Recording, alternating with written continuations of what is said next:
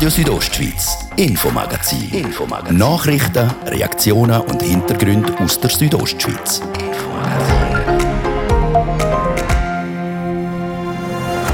An der Bündner Schule wird fließig auf das Coronavirus getestet. Das bestätigt der Chef vom kantonalen Führungsstab, der Martin Bühler. Wir sind jetzt wieder bei fast 18.000 Tests aus den Schultests pro Woche, oder 18.000 Leute, die sich testen lassen.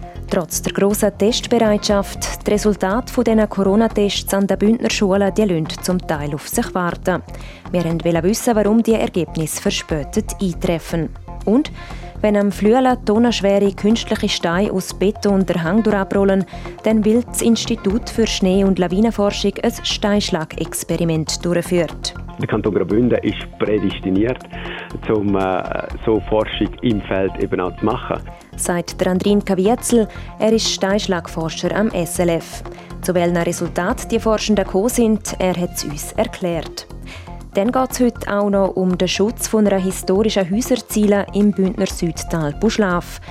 Weil Lastwagen und Autos lassen die Fassaden der Prachtsbauten aus dem 19. Jahrhundert bröckeln. Auch erst kürzlich renovierte Häuser weisen einfach vorzeitig äh, schon wieder Risse auf.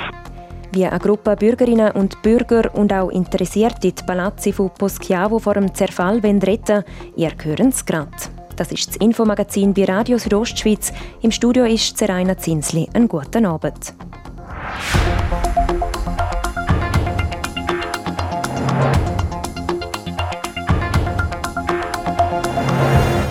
In der Bündner Schule wird testet, testet und testet. Mindestens einmal in der Woche spucken die Schülerinnen und die Schüler in ein Röhrchen und dann geht es ab ins Labor. Anschliessend folgen die Resultate.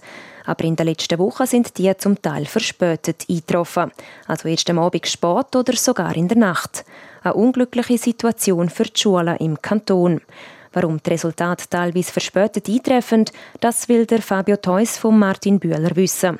Er ist der Chef vom kantonalen Führungsstab. Martin Bühler, ich habe hier einen Auszug von einer E-Mail, wo ein Schulleiter geschrieben hat. Und zwar heißt da Resultate soeben endlich erhalten. Glücklicherweise wurden alle Klassenpools negativ getestet. Die Mail ist am Abend um halb zehn. Wieso kommen die Ergebnisse von diesen Schultestungen so spät? Es hat verschiedene Gründe. Wir haben über den Sommer müssen Systemumstellungen vornehmen und dort ist am einen oder anderen Ort immer noch ein bisschen der Wurm drin. Mal sind es Abläufe im Labor, die zu einer Verzögerung geführt haben. Mal sind es logistische Gründe, dass die Tests irgendwo stecken geblieben sind. Wir sind im Moment mit Hochdruck dran, probieren die möglichen oder verschiedenen Fehlerquellen zu finden, dass wir wieder Time to Result bei dem angestrebten plus minus 24 Stunden ankommen. Vor dem Sommer ist das ja nicht so gewesen, dass die Resultate von diesen Schultestungen so spät, späten Abend oder gar in der Nacht gekommen sind. Ähm, Sie haben schon angesprochen, es können verschiedene Gründe sein. Wo ist denn jetzt wirklich der Hund begraben? Es ist nicht aufgefallen bei der Untersuchung, dass wir im Gegensatz zum Frühling viel mehr Tests, also bis zu 80 Prozent je nach Tag haben, die erst am Abend ankommen und quasi mit der ersten Fuhr nur etwa 20 Prozent und da müssen wir probieren einen Ausgleich zu schaffen, damit das Labor nicht auf den Abend dann überschwemmt wird mit Tests, sondern dass das über den ganzen Tag besser verteilt wird wieder. Also das heißt zusammengefasst, das Testvolumen ist jetzt einfach viel größer als noch vor der Sommerferien und das Labor kommt nicht mehr nach. Das kann man so einfach nicht zusammenfassen. Wir müssen auch schauen, wir sind nicht allein auf der Welt. In der Phase vor der Sommerferien sind wir wirklich die Einzigen, die in diesem Ausmaß getestet haben. Jetzt hat es auch noch andere Kantone, die tun. Wir sind vom Testvolumen her sehr rasch wieder angestiegen. Wir sind jetzt wieder bei fast 18'000 Tests aus den Schultests pro Woche, oder 18'000 Leute, die sich testen lassen. Sehr erfreulich. Und darum kommt es da und dort jetzt noch zu diesen Verzögerungen. Die sollten nicht passieren. Wir wollen alles dafür tun, dass wir geschwind das im Griff haben und dass wir spätestens nach der Herbstferien wieder einen reibungslosen Betrieb haben. Und da sieht man einfach auch hübsch, also die Schule ist ein bisschen ein Spiegel von der Pandemieentwicklung insgesamt. Die Schule ist nicht in dem Sinn als Treiber zu bezeichnen, aber aus den Tests in der Schule erkennt man, wie der Pandemieverlauf ist relativ gut. Also Weggehen vom Präsenzunterricht, so wie man das mal hatte, von daheim aus, Homeschooling, das kommt nicht mehr in Frage unter keinen Umständen. Wenn es nach mir geht, kommt das sicher nicht in Frage. so wie die Pandemie im Moment entwickelt, ist das überhaupt kein Thema. Aktuell nehmen in Graubünden etwa 150 Schulen an den Corona-Tests teil.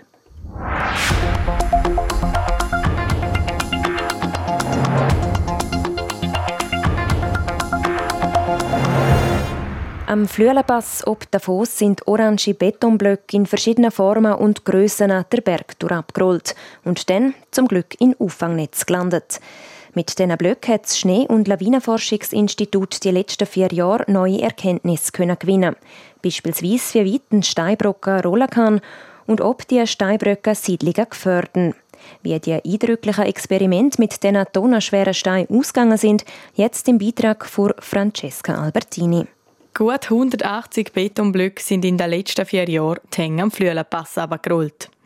Das Schnee- und Lawinenforschungsinstitut, kurz SLF, hat mit diesen Blöcken Experimente zur Steinschlagforschung durchgeführt. Der Andrinka Wierzel, der, der die Versuche geleitet hat, erklärt, wie das abgelaufen ist. Ein Stein ist an immer der gleiche Startpunkt äh, platziert worden. Dann ist er gestartet worden und äh, der ganze Absturz ist von mehreren Kameras gefilmt worden und eben der Sensor im Stein hat das auch aufgezeichnet. Und dann hat man das einfach wirklich repetitiv äh, immer wieder die gleichen Startbedingungen äh, wiederholt und wiederholt mit diesen verschiedenen Steingrößen und Massen, bis man auf den, den kompletten Datensatz gekommen ist, den wir jetzt veröffentlicht haben. Hier dabei haben die Forscher die verschiedenen Formen und Massen der Blöcke verglichen, die Flugbahnen rekonstruiert und auch die Geschwindigkeiten, die die Blöcke beim Sturz erreicht haben, gemessen. Sie sind dann zu folgenden Ergebnissen gekommen. Also wir können zeigen, dass so die kinematischen Bedingungen, das heißt Geschwindigkeit, Sprunghöhen, all die Werte, die wichtig sind, wenn man will wissen, wie schnell und wie hoch Kundensteine einen gewissen Hang durchab, ist relativ unabhängig von der Masse und der Form. Aber der Weg, wo der Stein einschlägt, ist extrem abhängig von der Form. Das heißt, ein, so ein radähnlicher Stein, der tendiert viel mehr zu, zu so einem seitlichen Ausbrechen und hat darum am Hangfuß wirklich eine viel breitere Streuung. Die neuen Erkenntnisse können jetzt bei der Einschätzung von Gefahrenzonen und der Platzierung und Dimensionierung von Steinschlagnetzen berücksichtigt werden. Zudem werden die neu gewonnenen Daten für die Verbesserung des Simulationsprogramms gebraucht. Der Andrinka Wetzel erklärt. Für uns werden die Resultate wirklich gebraucht, um unser äh, Simulationsprogramm zu eichen und näher an die Realität herzubringen. Das ist das erste Mal, dass man eigentlich an so einem umfassenden Datensatz kann ein Steinschlagmodell kalibrieren, wo dann nachher auch von der Ingenieurspraxis wieder gebraucht wird und so kann das Vertrauen in so Simulationen, die mit unserem ähm, Modell gemacht werden, eigentlich erhöht werden. Durchgeführt hat das SLF ihre Experimente in Graubünden in der Nähe vom Flüelenpass. Für das gibt es auch verschiedene Gründe.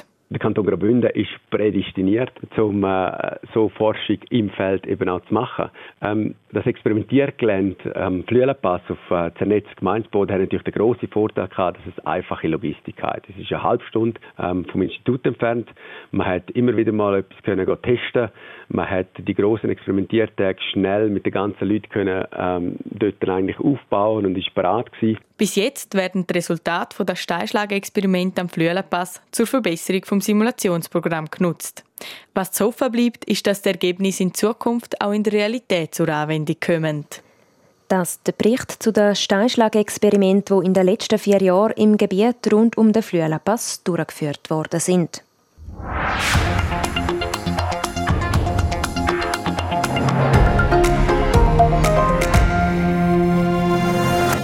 Die berühmten Palazzi am südlichen Ende vom Dorf Boschiavo leiden unter dem Verkehr. Eine Bürgergruppe und Bewohnerinnen und Bewohner der Prachtsbauten wehren sich jetzt mit einer Petition. Sie hoffen so, die Häuser vor dem Zerfall zu retten. Nadja Gwetsch. Schön aufgereiht stehen die staatlichen Bürgerhäuser am südlichen Ende vom Dorf Boschiavo. Erbaut im 19. Jahrhundert von Zuckerbäckern, die reich aus dem Ausland ins Tal zurückgekehrt sind. Auch die Fassade, gehalten in zarten Pastelltönen und eleganten Formen, erinnern an die Zuckerbäckerkunst von damals. Wenn es aber so weitergeht, nicht mehr lang, wie der Hans-Jörg Bahnwart, der selber in so einem Haus wohnt, erzählt. Auch erst kürzlich renovierte Häuser weisen einfach vorzeitig äh, schon wieder Risse auf und was eigentlich noch viel bedrohlicher ist, äh, sind äh, die unsichtbaren oder jetzt noch unsichtbaren Schäden, äh, wie zum Beispiel äh, die Lösung vom Verputz von der, von, von der Mauern. Der Grund sind Autos und Lastwagen, die über die Kopfsteinpflaster von der Via der Palazzo Platz der Palaststrasse Richtung Altersheim, Spital und Schulen rollen.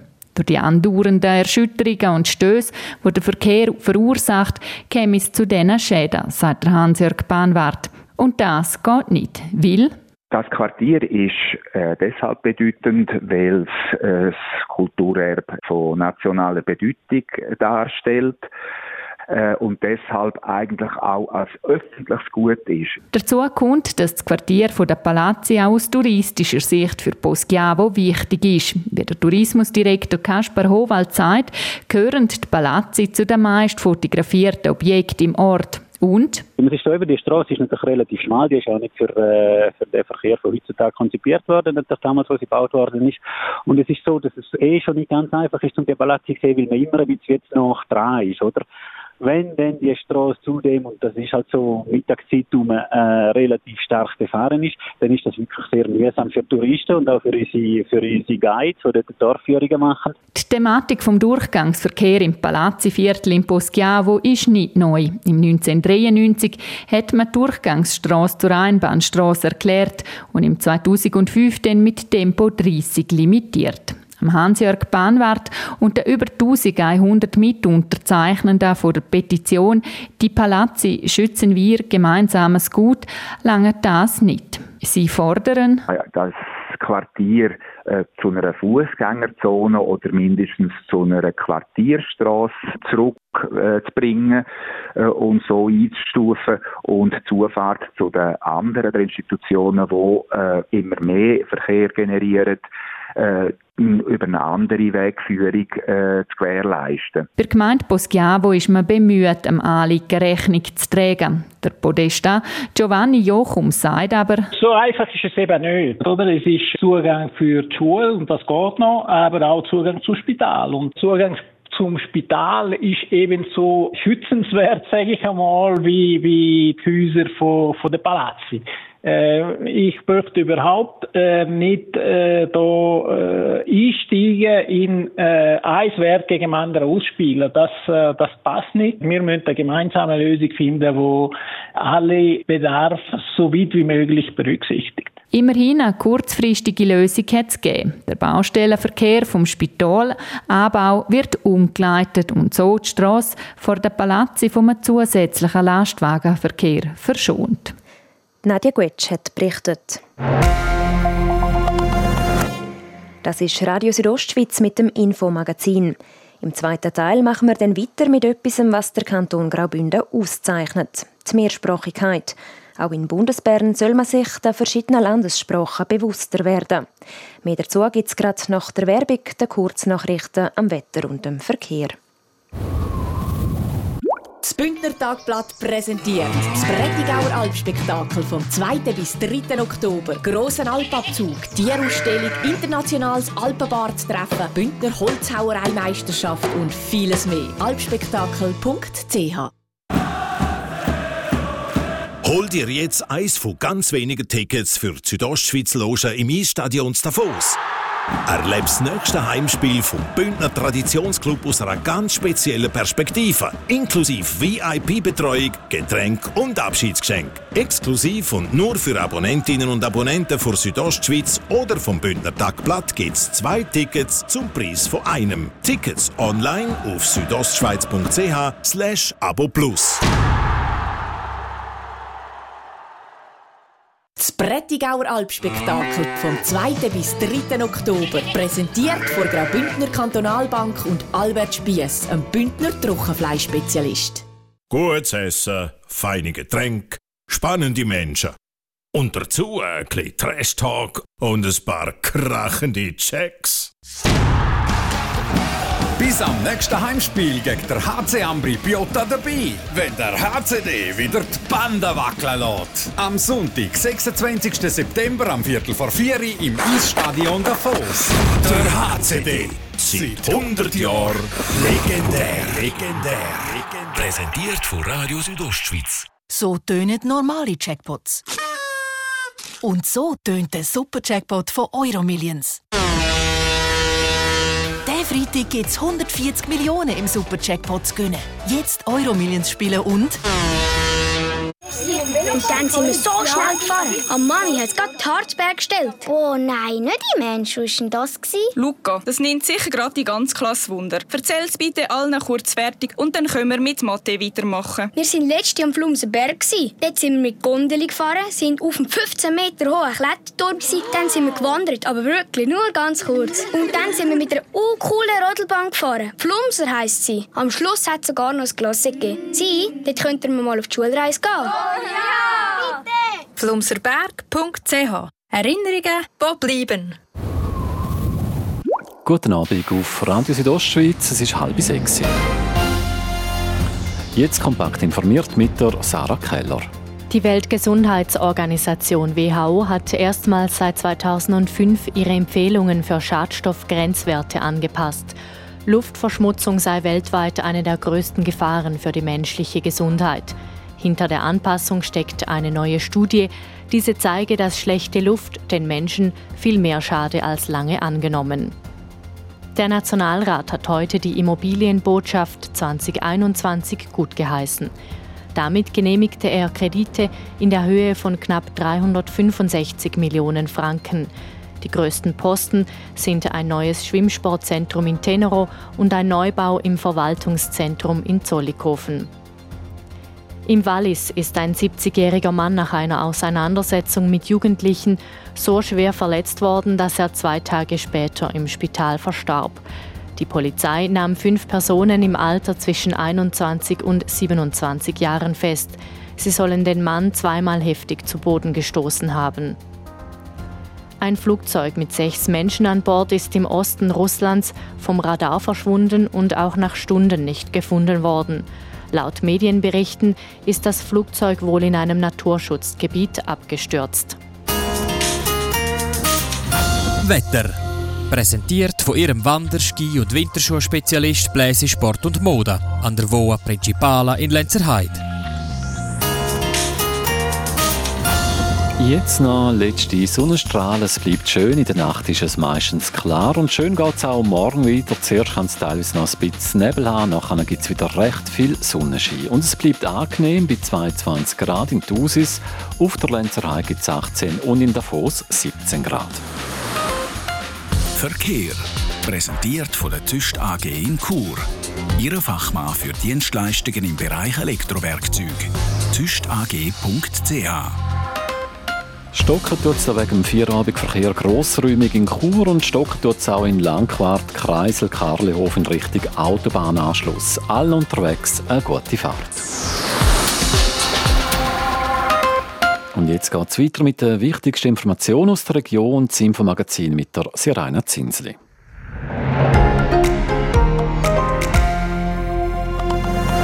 Radio Südostschweiz, Infomagazin. Infomagazin. Nachrichten, Reaktionen und Hintergründe aus der Südostschweiz.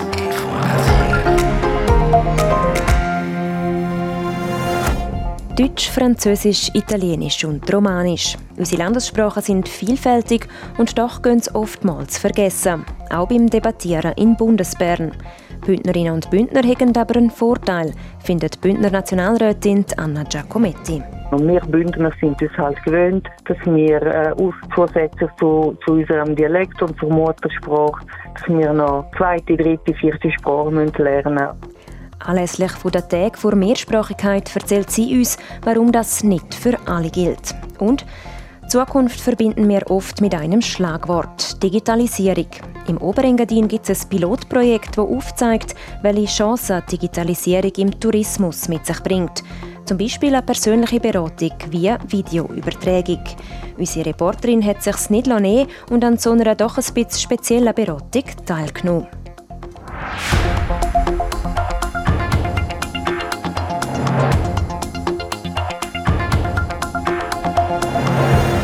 Dass in der Schweiz nebst Deutsch auch noch Italienisch, Französisch und Romanisch geredet wird, geht auch bei den Politikerinnen und Politikern in Bern mal vergessen. Darum finden diese Woche zum dritten Mal Tag vor Mehrsprachigkeit statt. Mit verschiedenen Aktionen soll im Bundeshaus auf die Mehrsprachigkeit aufmerksam gemacht werden. Deborah Lutz. Die Parlamentarierinnen und Parlamentarier sind heute vor allem sprachlich gefordert worden. Sie haben den Auftrag gekriegt, in einer anderen Landessprache zu debattieren als in ihrer eigenen. Eine, die schon mehrsprachig unterwegs ist, ist die Bündner Nationalrätin Anna Giacometti. Sie ist zufrieden mit der heutigen Leistung von ihren Kolleginnen und Kollegen aus der Grossen Kammer. Zum Teil sogar in allen vier Sprachen. Also meine Kollegin vom Kanton Aarau, sie hat auf Romanisch etwas gesagt und ja, macht Freude. Und für uns ist das eigentlich normal. Gerade für mich aus dem Bergell, ich rede ja ständig Deutsch und Französisch und eigentlich sehr wenig Italienisch hier in Bern. Und es ist auch interessant zu schauen, wie die anderen jetzt mit den anderen Sprachen dann umgehen können oder eben auch nicht. Ja, für viele Bündner ist es normal, aber eins dürfen wir nicht vergessen. Nicht jeder ist begabt für die Sprache. Das spielt sicher auch noch eine Rolle. Es gibt Menschen, die problemlos können switchen von einer Sprache zur anderen. Es gibt ja Parlamentarier, die alle vier Sprachen äh, sehr gut beherrschen. Und es gibt andere, die außerhalb von ihrer Muttersprache sich kaum können ausdrücken Und gleich, viele Politiker schwingen grosse Reden, wenn es um die Viersprachigkeit geht, was es für ein grosses Kulturgut sei. In der Realität ist von dem Kulturgut aber oft nicht mehr viel um. Das hat sich sogar heute wieder gezeigt. Heute Morgen Begrüßung vom Nationalratspräsident, die war auf Deutsch.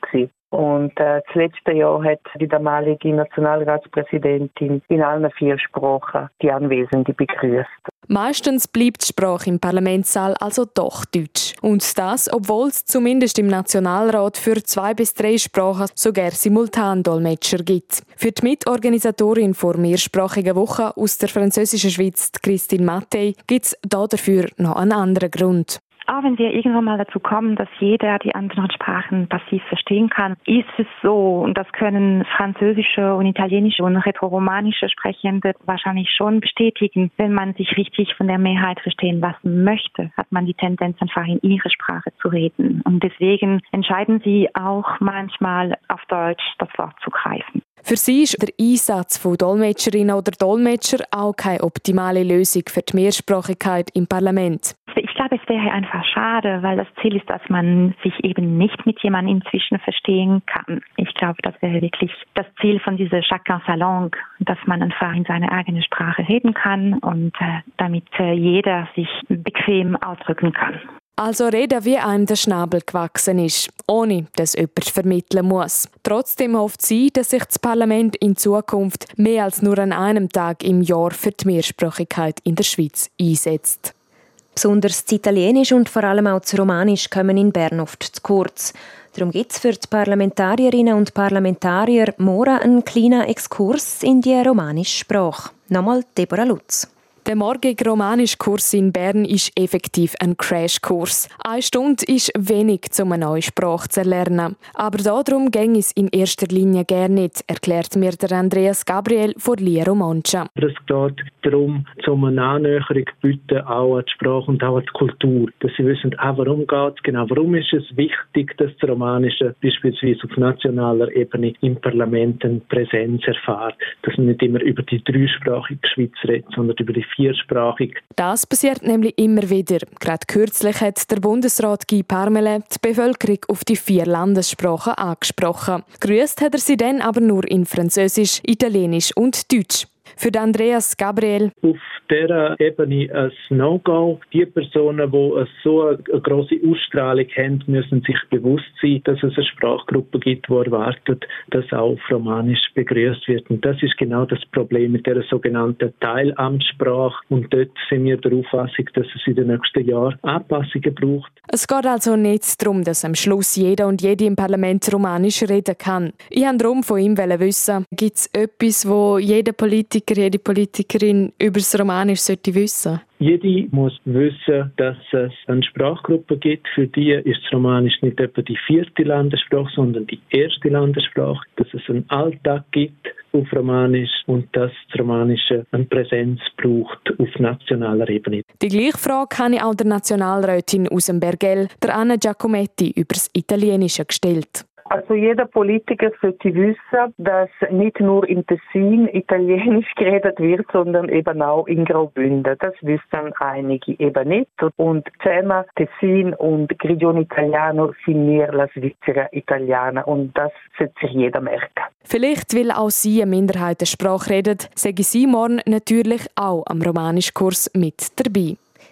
Bis jetzt hat sich für die Minderheitssprache auch nur eine Minderheit angemeldet. Gerade einmal 15 von den 246 Bundesparlamentarierinnen und Parlamentarier. Es hätte also noch Platz für eine spontane Anmeldung.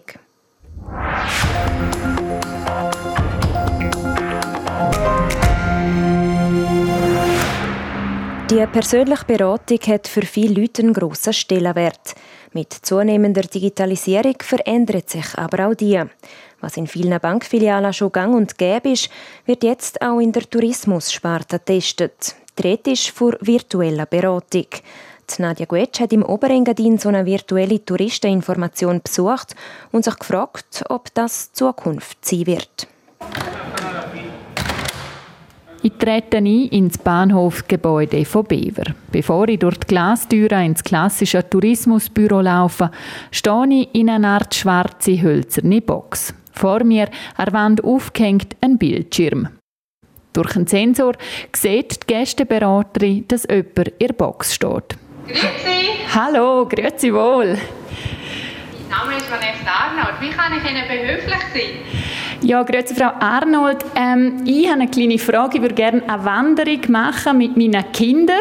Ähm, die sind vier und eins ist noch im Kinderwagen. Jetzt wollte ich da ja. fragen, ob es da etwas gibt in der Nähe, wo umsetzbar wäre. Über den Bildschirm kann ich mich vor Gästeberaterin, die in dem Moment in einer anderen Infostelle im Tal sitzt, beraten lassen. Das ist einfach etwa eineinhalb Stunden. Mhm.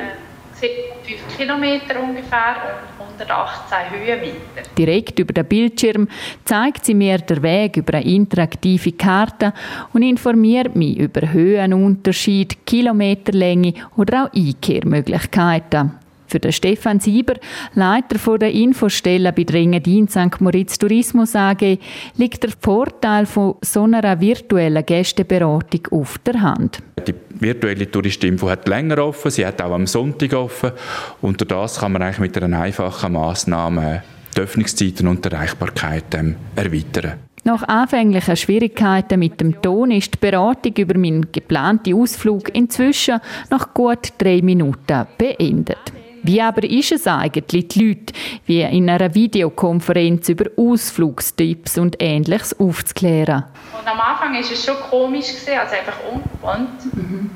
Aber äh, man gewöhnt sich eigentlich daran. Mhm. Und man weiß sich auch immer zu helfen, weil es hat schon mal nicht funktioniert mit dem Ton. Und dann haben die Leute die Fragen gleich gestellt und ich habe dann einfach so gemacht und mit dem Bildschirm teilen. Und, ja. Mhm. Also am Anfang ist es schon komisch, aber äh, Seit Mitte August testen Destinationen an drei verschiedenen Standorten die virtuellen Schalter. Neben Bever sind das Jump als schwach frequentierte Infostelle oder neu der Camping Morteratsch mit vielen Besuchern. Das Pilotprojekt stammt aus dem Ideenpool vom nationalen Projekt und soll der Frage nachgehen, wie die Gästeberatung für die Zukunft könnte aussehen im Rahmen von einer Akzeptanzstudie hat sich gezeigt, dass der Service gut ankommt. Aber wir haben aus der Akzeptanzstudie aber auch erkannt, dass insbesondere in der Beschriftung und in der Benennung ähm, vielleicht da und dort noch mal überlegen ähm, ist virtuelle Touristinfo der richtige Name? Oder müssen wir dann allenfalls noch deutlicher sagen, dass es sich äh, um eine persönliche äh, Videoberatung handelt eigentlich. Vorteil für den Gast haben wir inzwischen erfahren. Was bedeutet das mögliche neue Angebot aber für die Unternehmung? Liegt da ein Stellenabbau früher oder später nicht auf der Hand? Die Frage vom Abbau von, von Mitarbeitern oder von Personalressourcen, die stellt sich erst dann, wenn man allenfalls mehrere Standorte äh, gleichzeitig parallel betreiben. Das ist im Moment nicht ähm, beabsichtigt. Als erstes wird am schwach frequentierten Standort ins Schampf das Projekt ein Jahr lang getestet und analysiert, so der Stefan Sieber. Nadja Guetsch über das Pilotprojekt von einer virtuellen Touristeninformation. Radio Südostschweiz, Sport. Das Neueste aus dem Sport jetzt mit der Sarah Keller. Besonders spannend war es heute im Velofahren. An der Rad-WM zu Flandern ist heute das Teamzeitfahren der Mixed-Staffel auf dem Programm gestanden mit je drei Männern und drei Frauen. Und es ist bis zum Schluss spannend geblieben. Die Schweiz ist nämlich lange in Führung. Gewesen. Am Schluss hat das Schweizer Team die Bronzemedaille aber wegen 500 verpasst. Gewonnen hat Deutschland vor Holland und Italien. Kommen wir zum Fußball. Die Young Boys und der FC Basel stehen heute Abend in der siebten Runde der Super League auswärts im Einsatz. IB trifft am 6. auf Lausanne Sport, die Basler dann am halben 9. auf den FC St. Gallen. Gute Nachricht gibt es für die Fußballfans zu England. Die Clubs in der Premier League dürfen ab Januar wieder eine begrenzte Anzahl von Stehplätzen in den Stadien anbieten. Das aber nur unter bestimmten Voraussetzungen und die Clubs müssen sich für das Pilotprojekt auch zuerst noch bewerben. Und dann haben wir heute noch zwei Rücktritte. Der schweiz-kanadische Eishockeyspieler Daniel Vukovic hört auf. Das hat er heute in den sozialen Medien verkündet. Und auch die Langstreckenläuferin Mary Keitani aus Kenia hat ihren Rücktritt bekannt gegeben. Der Grund sind ihre Rückenprobleme. Die Mary Keitani gehört zu den besten Marathonläuferinnen der letzten Jahre. Sie ist mehrfache Weltmeisterin und mehrfache Weltrekordhalterin. Sport. So viel für heute. Das Infomagazin gibt es vom Montag bis Freitag jeden Abend ab dem Viertel ab 5 Uhr hier bei Radio Südostschweiz. Auch jederzeit im Internet unter rso.ch zum Nachlesen und auch als Podcast zum Abonnieren. Am Mikrofon war Seraina Zinsli. Einen schönen Abend.